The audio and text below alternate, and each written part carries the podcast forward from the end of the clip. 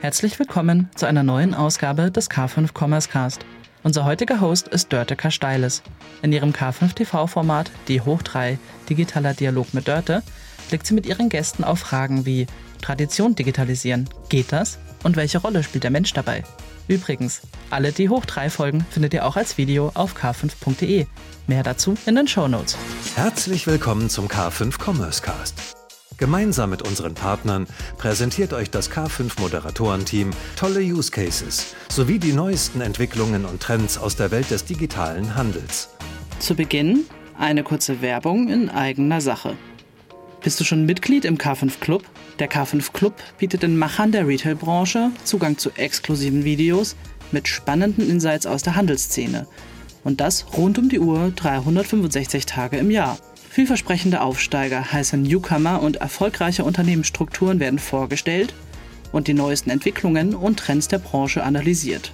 Als K5 Club-Mitglied wirst du Teil eines umfangreichen Netzwerks der E-Commerce-Branche und hast kostenfreien Zugriff auf den K5 TV Livestream. Außerdem findest du hier alle Aufzeichnungen der 10. und 11. K5 Future Retail Conference. Melde dich also jetzt an unter club.k5.de. Die Mitgliedschaft lohnt sich. Ja, herzlich willkommen bei einer neuen Ausgabe vom K5 TV Digitaler Dialog mit Dörte. Das bin ich. Und ich habe heute Thomas von Bergzeit zu Gast. Darüber freue ich mich sehr würde mal sagen, Thomas, du bist ja ein äh, Logistik-Urgestein und seit ähm, fast fünf Jahren, viereinhalb Jahren verantwortest du die operative Abwicklung äh, beim Outdoor-Spezialisten Bergzeit hier vor den Toren Münchens. Also wir sitzen gar nicht so weit auseinander in der Nähe des schönen Tegernsees.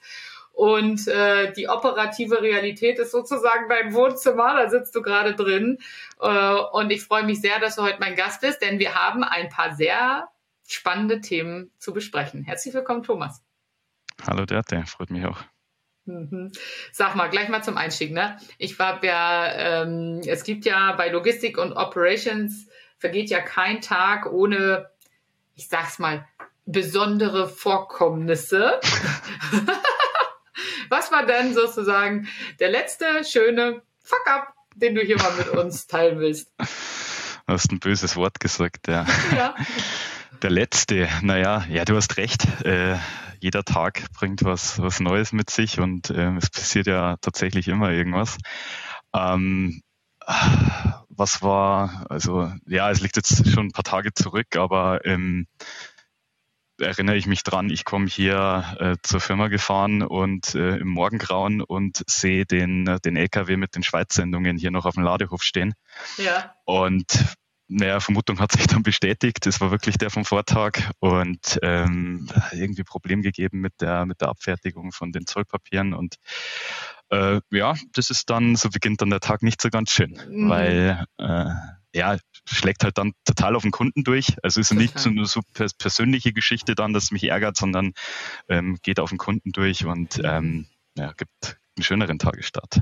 Ach, bei den Schweizern, da geht's ja eher ein bisschen gemütlicher zu, gell? Die können noch mal einen Tag länger warten. ähm, mhm. vielleicht auch nicht. Ähm, erzähl uns doch mal ein bisschen was über dich ähm, und welche Teile der Wertschöpfung du bei Bergzeit äh, verantwortest und was alles bei dir stattfindet. Ja, also mein, mein, Name ist Thomas Lächel. Ich bin gebürtiger Münchner. Ähm, ich lebe mit meiner Familie hier auch im Münchner Süden, schon in mehreren Generationen also okay. sehr einheimisch. Ähm, ich verbringe meine Freizeit auch sehr gerne in den Bergen eben, egal ob Sommer oder Winter. Irgendwas gibt es da immer zu tun. Ja. Irgendwas findet man immer, was Spaß macht. Ja, ja, Genau. Und ähm, ja, vor meiner Zeit bei Bergzeit war ich für einen Konzern tätig in ähm, unterschiedlichen Logistikfunktionen, ähm, habe da viel machen dürfen, habe da viel ähm, erleben dürfen, ähm, waren Tätigkeiten auch wie ähm, Outsourcing, Outsourcings, Insourcings, Strategieprojekte, leitende Tätigkeiten. Ja, war auch eine lange Zeit, waren, waren 15 Jahre tatsächlich. Mhm. Und ähm, ja, jetzt eben ähm, bei Bergzeit. Und ähm, da mache ich es mir eigentlich immer ganz einfach, wenn ich äh, meine Funktion beschreibe. Dann sage ich, ja, ich bin hier der Logistikleiter. Und ähm, damit ist dann schon immer viel gesagt. Also ich darf mich um die ganzen kaufmännischen äh, Themen kümmern, auch um strategische Themen oder eben ums ganze Fulfillment generell, das ganze mhm. Operative. Mhm. Und das ist ja so, dass du es ja tatsächlich, also ihr habt es ja in-house, ne? Also es war ja jetzt äh, nicht gelogen mit dem Wohnzimmer. Also das äh, Lager ist sozusagen dein Wohnzimmer bei Bergzeit. Ähm, das ist ja, ein, also finde ich schon ähm, ein, ein sehr anschauliches Lager, was ihr da betreibt. Also und vor allen Dingen sozusagen im Umkreis von München. Ihr habt das in den letzten zwei Jahren auch ausgebaut äh, oder zweieinhalb Jahren, weiß nicht, muss gleich nochmal sagen, ähm, ausgebaut und technologisiert. Ähm, wie genau kam es denn dazu, dass ihr gesagt habt, okay, wir, wir, machen das Ja zu diesem Standort und wir investieren hier auch und bauen äh, das weiter aus, sozusagen im größeren Speckgürtel von München? Würde man jetzt ja objektiv vielleicht nicht so tun, ja? Das mag sein, ja. Also ja. die, die Standortfrage, die galt für mich jetzt nicht mehr so ganz zu beantworten. Das war, war ein bisschen vor meiner Zeit, ähm, weil das Ganze ging 2017 auch schon los, wie Bergzeit quasi das erste eigene Lager gebaut hat und ähm, dann dort auch eingezogen ist. Und ich bin ähm, dann 2018 erst mit dazu gekommen. Ähm, 2017 war es allerdings auch schon so, dass man ähm, gesagt hat, ja, wenn man, wenn man hier ein eigenes Lager macht, ähm, das wird ein, wird ein Stufenkonzept sein. Also man hat schon vorgesehen, dass man sowas dann auch mal erweitern könnte oder auch will. Es war noch relativ undefiniert. Man wusste da noch nicht genau, wie viel Technologie wirst du dann da reinnehmen und wie wirst du es genau machen. Aber es war wenigstens schon mal vorgesehen, dass du erweitern kannst. Ähm, unter vielen Abhängigkeiten natürlich.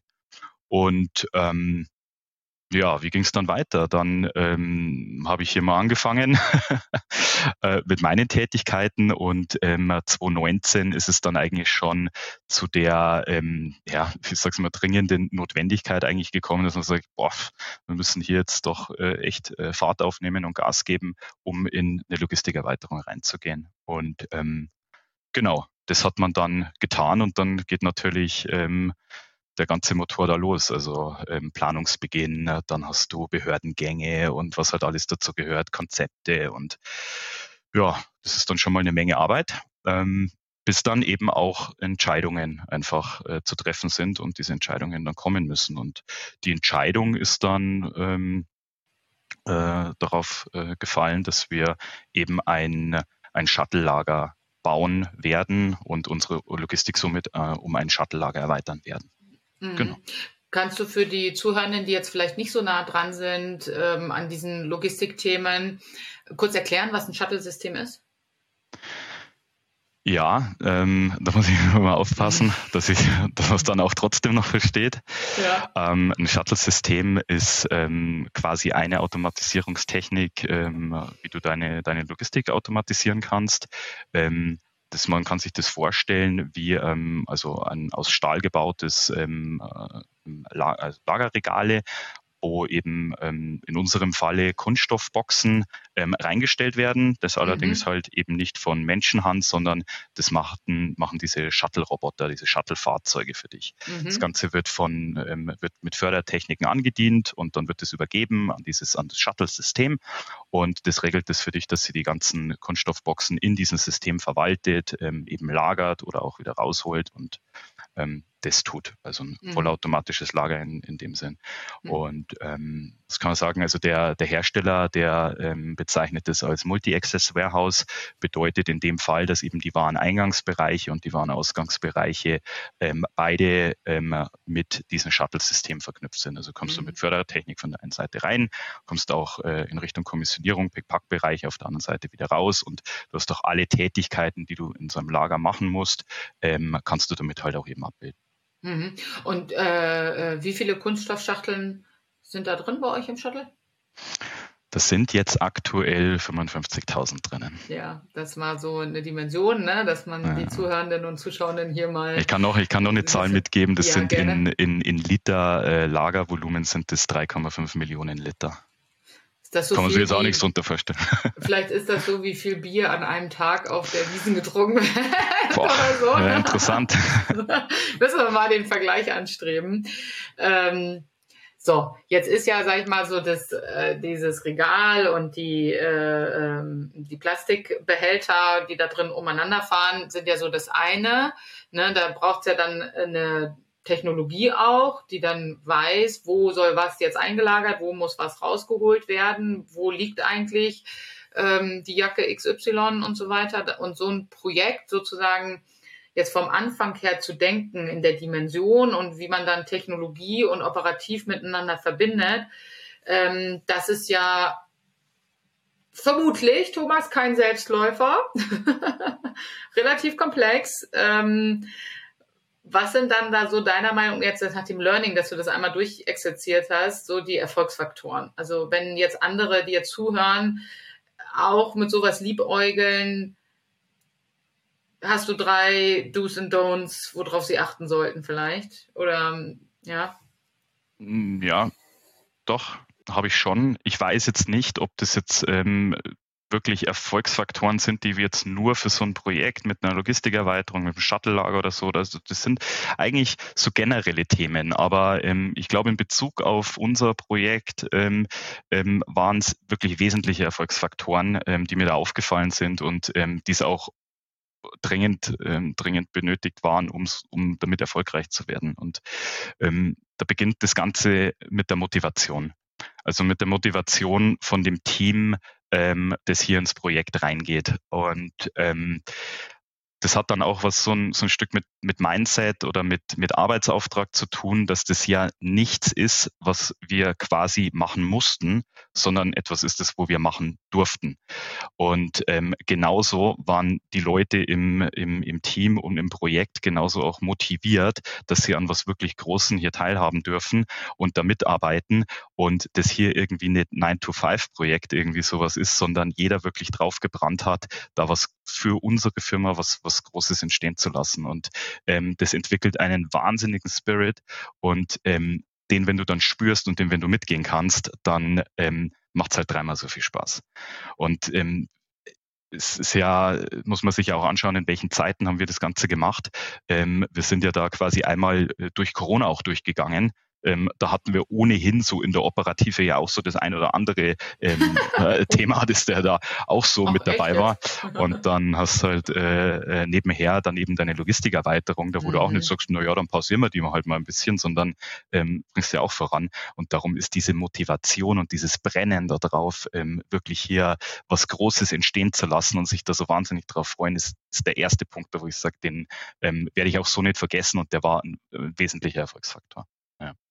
Und ansonsten, ich sag's mal, das ist jetzt ein bisschen auch davon abgeleitet, halt eben keine Halbherzigkeit, sondern da war jeder ähm, mit vollem Herzblut einfach, einfach dabei und ähm, auch dieses, dieses ähm, Bewusstsein dann über die Verantwortung und Tragweite, das ist halt nicht irgendwie, und ähm, damit will ich jetzt andere Dinge gar nicht abwerten, ähm, irgendwie eine, eine, eine kleine Marketingkampagne, die wenn halt nicht so funktioniert, dann, naja, dann muss halt die nächste dafür besser funktionieren.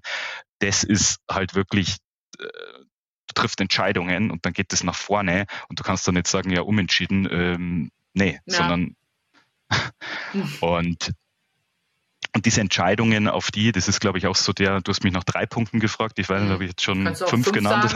Ja.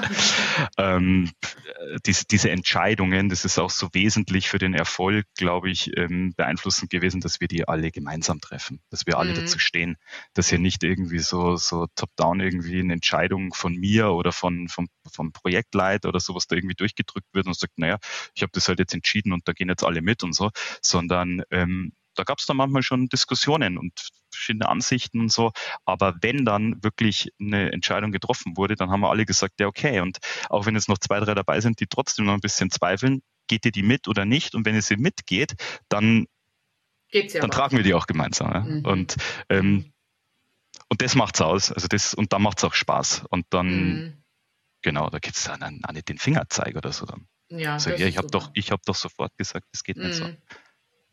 Ja, das ist super. Und ihr hattet ihr eigentlich von Anfang an auch geplant, dass ihr äh, die Solaranlage für den Betrieb obendrauf war. Vielleicht für die Zuhörenden ist es so, ähm, dass das ja eine technische Anlage ist, die mit Strom betrieben wird. Das ist richtig, ne, sag, sag Bescheid, wenn ich was Falsches sage. Ja, du hast, den, also ich, und ihr den Strom Solar selber, Photovoltaik. Ja, und ihr den Strom selber erzeugt. ähm, äh, mit der Photovoltaikanlage auf dem Dach. War das von Anfang an so platt oder kam das zwischendurch auf, das Thema? Puh, das jetzt, ähm, hm. äh, nee, also es war definitiv ein Vorhaben, in ja. eine Photovoltaikanlage zu investieren und hier ähm, auch unsere Nachhaltigkeitsbestrebungen und den ganzen Themen danach zu gehen. Ob das jetzt, ob jetzt der Trigger für das mhm. wirklich unser, unsere Logistikererweiterung war, mhm. kann ich jetzt mhm. gerade gar nicht sagen. Ähm, aber ähm, das, was halt nochmal schöner war. Wir haben ja äh, durch die Erweiterung nochmal mehr äh, Dachfläche eben zur Verfügung bekommen mhm. und konnten dann auch die PV-Anlage deswegen nochmal besser, besser, ähm, größer, größer bauen. Mhm. Und das ist natürlich schon eine, eine, eine, ziemlich coole Geschichte, dass das so als Synergie äh, funktioniert. Total. Ja, total, weil das ist ja nicht nur der Aufbau, das ist ja auch dann der laufende Betrieb, ne, der dann eben halt Ressourcen kostet und das ist ähm, äh, dann sicher eine tolle Sache. Jetzt habt ihr da sozusagen ja fertig und jetzt steht die Anlage sozusagen in Kombination mit dem alten Teil des Lagers. Ich habe es ja auch selber einmal äh, sehen können. Ähm, und es ist ja so, äh, dass ich sage jetzt mal so frank und frei, shit in, shit out, ne? Also wenn wir da jetzt äh, nicht gut sozusagen reinarbeiten in dieses Shuttle-System, dann kommt da auch nichts Gutes bei raus. Und ich habe jetzt auf eurer Webseite nochmal geguckt, um mich da nochmal zu vergewissern. Ihr habt 500 Marken plus minus im Portfolio. Das heißt, 500, äh, mir wird ja, also 500 mal Angst und Bange in Sachen Artikelstammdaten, Anlieferungen äh, und so weiter. Also da, wo es dann sozusagen anfängt, wo wir was in den Shuttle reintun wollen. Ähm, sag mal, Hand aufs Herz. Läuft das gut? das soll jetzt mit Ja oder Nein beantworten. ja. äh, nein, natürlich nicht. Ja. Also sowas, äh, ähm, das läuft, ja, aber ob das, also äh, das würde ja, ja, niemand glauben, wenn, wenn ich jetzt sagen würde, ja, das, das läuft gut, das passt. Mhm, mh. Nee, da gibt's. Äh, Du hast ja jetzt die, äh, du hast jetzt die Möglichkeit, die Top 3 Marken zu nennen, die immer Schrott anliefern. Nee, ähm, nee, ja. nee das, äh, das gar nicht. Aber ich glaube, was, was da eigentlich äh, total interessant ist, ähm, was man da so merkt und auch über, über die Jahre dann eigentlich so mitbekommt, dass es ähm, gar nicht so die, also wir haben ja sehr große und namhafte Marken in unserem Portfolio. Und äh, die kennt dann auch jeder und das sind dann auch echt Riesenfirmen, große Hersteller und so. Und dann haben wir ja wirklich auch ganz, ganz kleine, also so die Strickoma irgendwie, die wo halt ein paar äh, Mützen irgendwie häkelt und die, wo wir auch verkaufen wollen. Ähm, und und das weißt du, glaube ich, auch selber ganz genau aus deiner Operations-Zeit, dass es eben nicht die Vermutung ist, so die Großen, die sind super professionell und mit denen kannst du gut zusammenarbeiten und so. Ähm, sicherlich auch einige, aber eben gar nicht alle. Und bei manchen, da wo du eben vermutest, die sind irgendwie super professionell und äh, mit denen kannst du dich toll vernetzen, auch in der IT und die liefern dir all, alles so, wie du das brauchen kannst, dass du dich auch automatisierst und so weiter. Ähm, das ist da dann oft gar nicht so der Fall, weil man eigentlich viel mehr merkt, wie viel Wert legen diese Firmen, diese Hersteller auf ihre Logistikprozesse? Oder wo haben die den Fokus eigentlich drauf? Und ähm, das findest du dann raus. Und dann sind es dann teilweise oft die kleineren, bei denen, wo du das überhaupt gar nicht vermuten würdest, dass die eigentlich gut mit dir, dass du mit denen so wirklich gut vernetzt zusammenarbeiten kannst. Die ermöglichen dir oftmals ganz andere Dinge und mhm. ähm, mit denen kannst du viel reibungsloser zusammenarbeiten wie diese großen. Ja. Ähm, die, die sagen, ja, machen wir vielleicht mal oder ja oder auch nicht. Ja. Mhm, mhm. Ja, also das sind ja sozusagen diese ähm, klassischen Herausforderungen, die wir im logistischen Tagesgeschäft von so Multi-Brand-Retailern über euch haben. Ne? Wenn dann eben halt, es fängt beim Wareneingang ja an oder auch schon davor, beim Einkauf, PO-Erstellung und so weiter, dass du eben halt sauber in dein Lager die Ware reinkriegst, um nach hinten raus schnell für den Kunden tätig zu werden. Wenn du da jetzt mal so auf diese ganze Wertschöpfungskette, die du ja da auch ein signifikanter Teil der Kundenerfahrung ja ist und die du verantwortest bei Bergzeit. Was sind denn, und ihr versendet ja europaweit, ne? Hast du gerade eingangs auch von der Schweiz erzählt. Ähm, ihr habt auch noch on top zwei Filialen, die wollen auch noch bestückt werden. Ähm, das ist ja jetzt alles nicht unkomplex. Wenn du da mal so auf dein Tagesgeschäft schaust, wo siehst du da Jetzt läuft der Shuttle so die größten Herausforderungen eigentlich. Ja, ähm, also du hast es eigentlich gerade angesprochen, mhm. dass ähm, wir haben ja ganz unterschiedliche äh, Ziele quasi oder ganz unterschiedliche Kunden oder oder Themen, die wir die wir ja quasi zu bedienen haben und ähm, ähm, denen versprechen wir alle irgendwelche Dinge. Also wenn es jetzt unsere eigenen Häuser wie unsere Filialen sind, ähm, die haben eine Erwartungshaltung, was, was, was wir für sie tun. Genauso unser Kunde auch. Und das geben wir auch raus. Und die große ähm, ähm, Schwierigkeit darin liegt eigentlich äh, darin, denke ich, für, für jeden ähm, alles richtig machen zu können und, und das auch zu tun ähm, und alle Versprechen eben einzuhalten und keinen zu enttäuschen. Und wirklich keinen zu enttäuschen. Also nicht den Kunden in der Schweiz, der gerade auf sein Paket wartet und auch nicht dem, dem Kunden am Tresen in der Filiale, dem man versprochen hat, hey, dein, dein T-Shirt ist gerade in der Größe nicht mehr hier, aber wir haben es im Lager und wir bringen es dir bis morgen 10 Uhr Vormittag hier an den Tresen.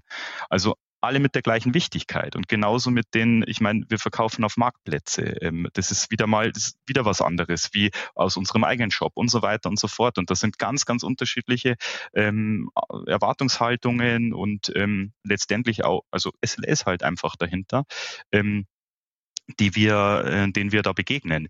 Und das Ganze funktioniert dann halt einfach wie ein Uhrwerk oder muss auch wie ein Uhrwerk funktionieren. Und nachdem das halt einfach die ähm, E-Commerce-Logistik äh, schon eine ziemlich hohe Geschwindigkeit einfach besitzt, musst du da wahnsinnig nah dran sein und, und musst alle Themen eigentlich immer sehr zeitnah auf dem Schirm haben, um gar nicht in ein in ein Reagieren irgendwie zu geraten, sondern immer im Agieren zu bleiben und ähm, ähm, eventuelle Probleme schon so weit im Vorfeld zu erkennen, ähm, was da alles passieren könnte, was da sein könnte, egal ob es irgendwelche Mengen sind, die du nicht schaffen kannst, ob es irgendwelche und du musst mit allen ständig abgestimmt sein und dann funktioniert und läuft das Ganze wie ein Uhrwerk. Mhm. Und dann ist jeder zufrieden da draußen.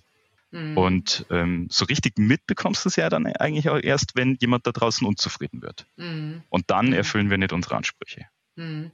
Und du hast dann, also was ich da heraushöre, ist ja sozusagen die Haltung ähm, einer Serviceeinheit. Also du hast ja gerade von Kunden in der Schweiz oder die Filiale, also du, die, die betrachtest du ja sozusagen auch als dein Kunde, ist ja der Service, den du mit deiner, mit deiner Anlage da äh, vollbringst, bist ja aber natürlich abhängig von ähm, auch eben halt gute Arbeit im Einkauf oder guten Forecasting aus dem Marketing und so weiter.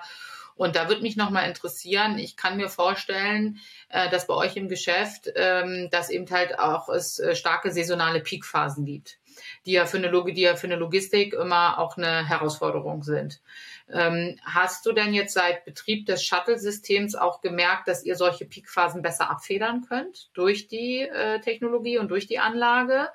Oder äh, eher ist das noch, ist das noch zu frisch sozusagen, muss erstmal das nächste Weihnachtsgeschäft nochmal abwarten?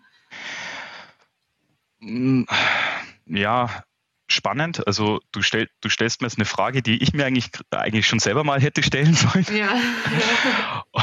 ähm, ich würde sie aber jetzt erstmal mit, mit Nein beantworten. Ich, ähm, mhm.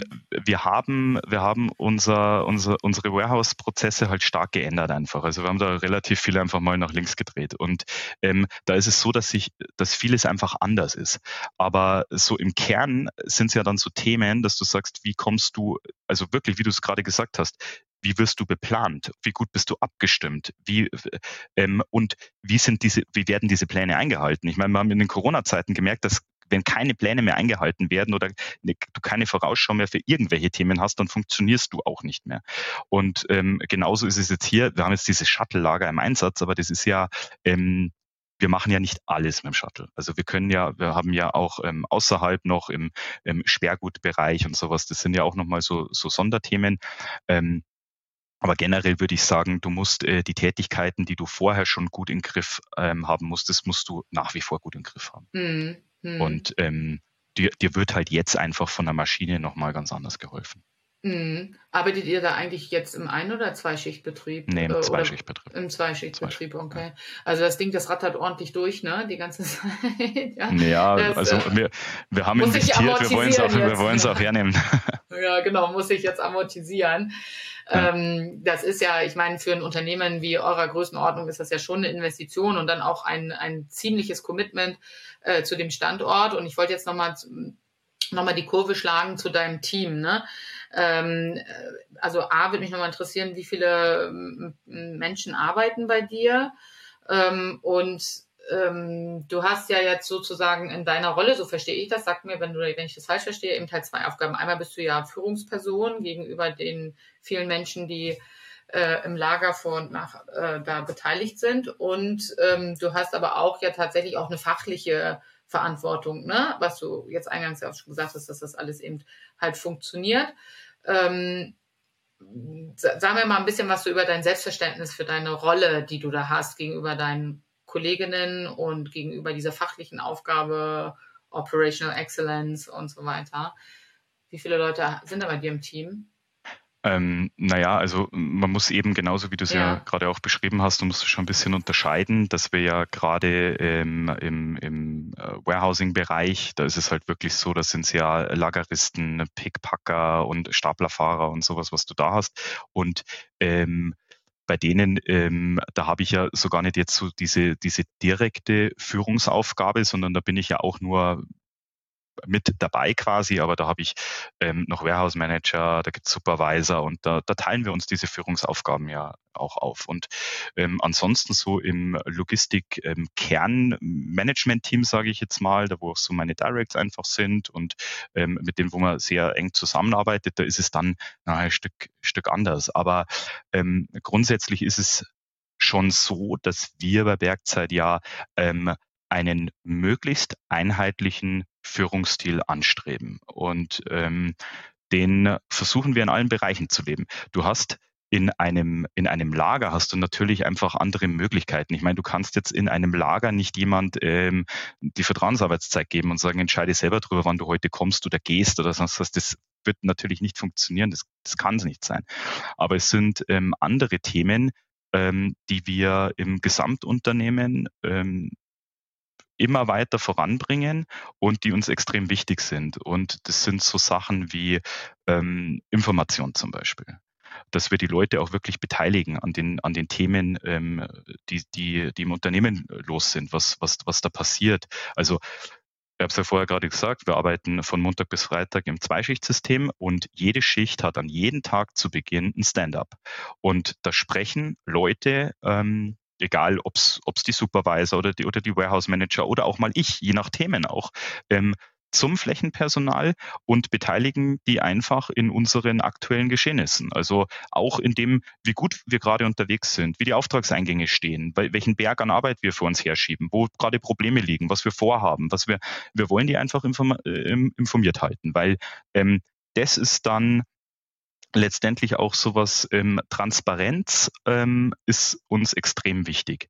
Und ähm, nur so bekommst du die Leute halt auch motiviert oder, oder hältst sie motiviert. Und ähm, ich, ich glaube, das total schlimm ist irgendwie, wenn, wenn wir hier Mitarbeiter hätten, die halt irgendwie reingehen und sagen, naja, ich kommissioniere halt hier, aber was machen wir hier eigentlich und, und wie geht's uns eigentlich und so es gibt immer die Leute, die es letztendlich gar nicht interessieren wird, weil sie genau mit diesen müssen morgens aufstehen, müssen ihr Geld irgendwie verdienen, gehen irgendwie heim. Aber wir werden es trotzdem pushen und fördern, dass wir die Leute so führen, ähm, wie wir denken, es wäre richtig. Mhm. Ob sie es annehmen oder nicht, das ist dann vielleicht ein ganz anderes Thema. Mhm. Aber ähm, das ist unsere, ähm, ja, unser Stil.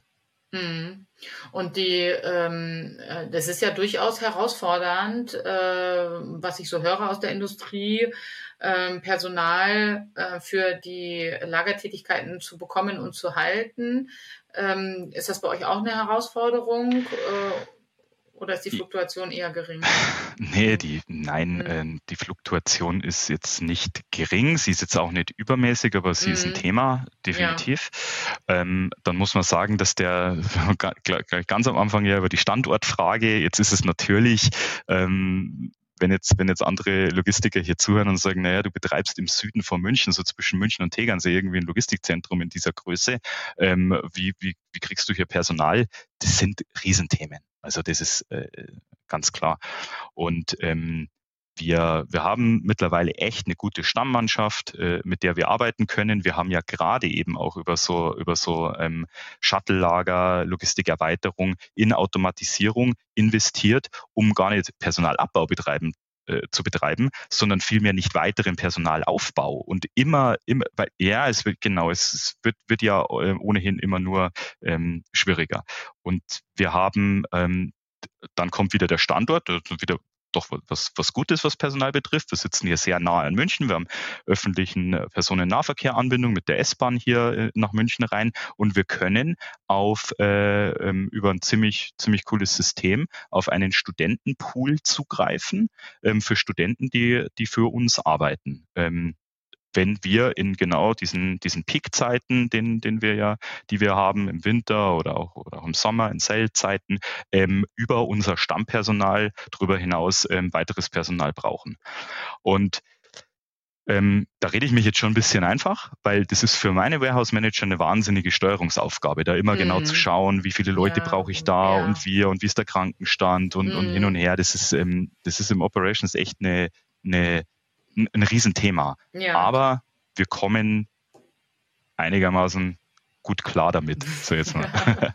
also, aber ich meine, ich unterhalte mich ja viel mit ja, ähm, Gleichgesinnten und ähm, das sind meistens so die Themen, da kann man sich halt dann ganz gut so oh, äh, gleichen Probleme. Ja, aber die ja, Fragen sind berechtigt. Mhm. Die Frage ist dann auch, die man sich stellen muss, hat man dann an anderen Standorten äh, dadurch vermeintlichen Vorteil, weil die Konkurrenz an den Zentralstandorten in Deutschland, die ist ja schon auch groß. Also ist ja nicht so, dass wenn du jetzt irgendwo in Mitteldeutschland sitzt, äh, dass da nicht unbedingt ähm, wenig Konkurrenz ist um die Arbeitskräfte. Also deswegen ist immer die Frage, naja, was äh, ist besser oder ne? Also nee, ich, ich, ich, ich habe dir, ich hab dir vorher gesagt, ich mache das ja mhm. jetzt nicht seit gestern und ja. ähm, gerade auch in früheren Outsourcings schon, da ist es so, Standortfragen, die waren immer total spannend, weil du hast halt mhm. sehr viele Komponenten, die halt drauf, drauf einzahlen, wo gehst du mit deinem Standort hin.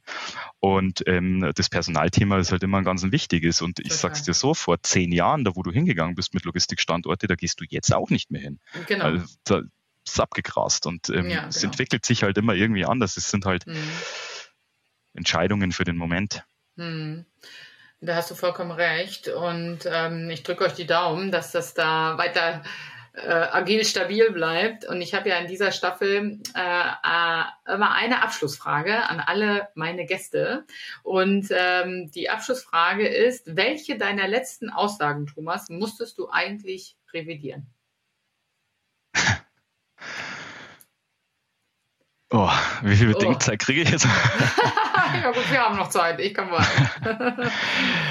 oh, äh, boah, schwierig hier ein Beispiel zu finden. Mhm. Ähm, ich glaube, ich muss sagen, ich bin ein Mensch, der generell die Eigenschaft besitzt, ähm, meine Aussagen wirklich zu revidieren. Immer. Mhm zu jeder Tages- und Nachtzeit. Da brichst du dir auf Deutsch gesagt keinen Zacken aus der Krone, nee, ne? nee. nee, überhaupt nicht. Und gerade auch jetzt nochmal, wir haben heute viel über das Projekt gesprochen, ähm, was ich da auch Aussagen einfach wieder zurückgezogen habe oder so, okay, nee, du hast recht.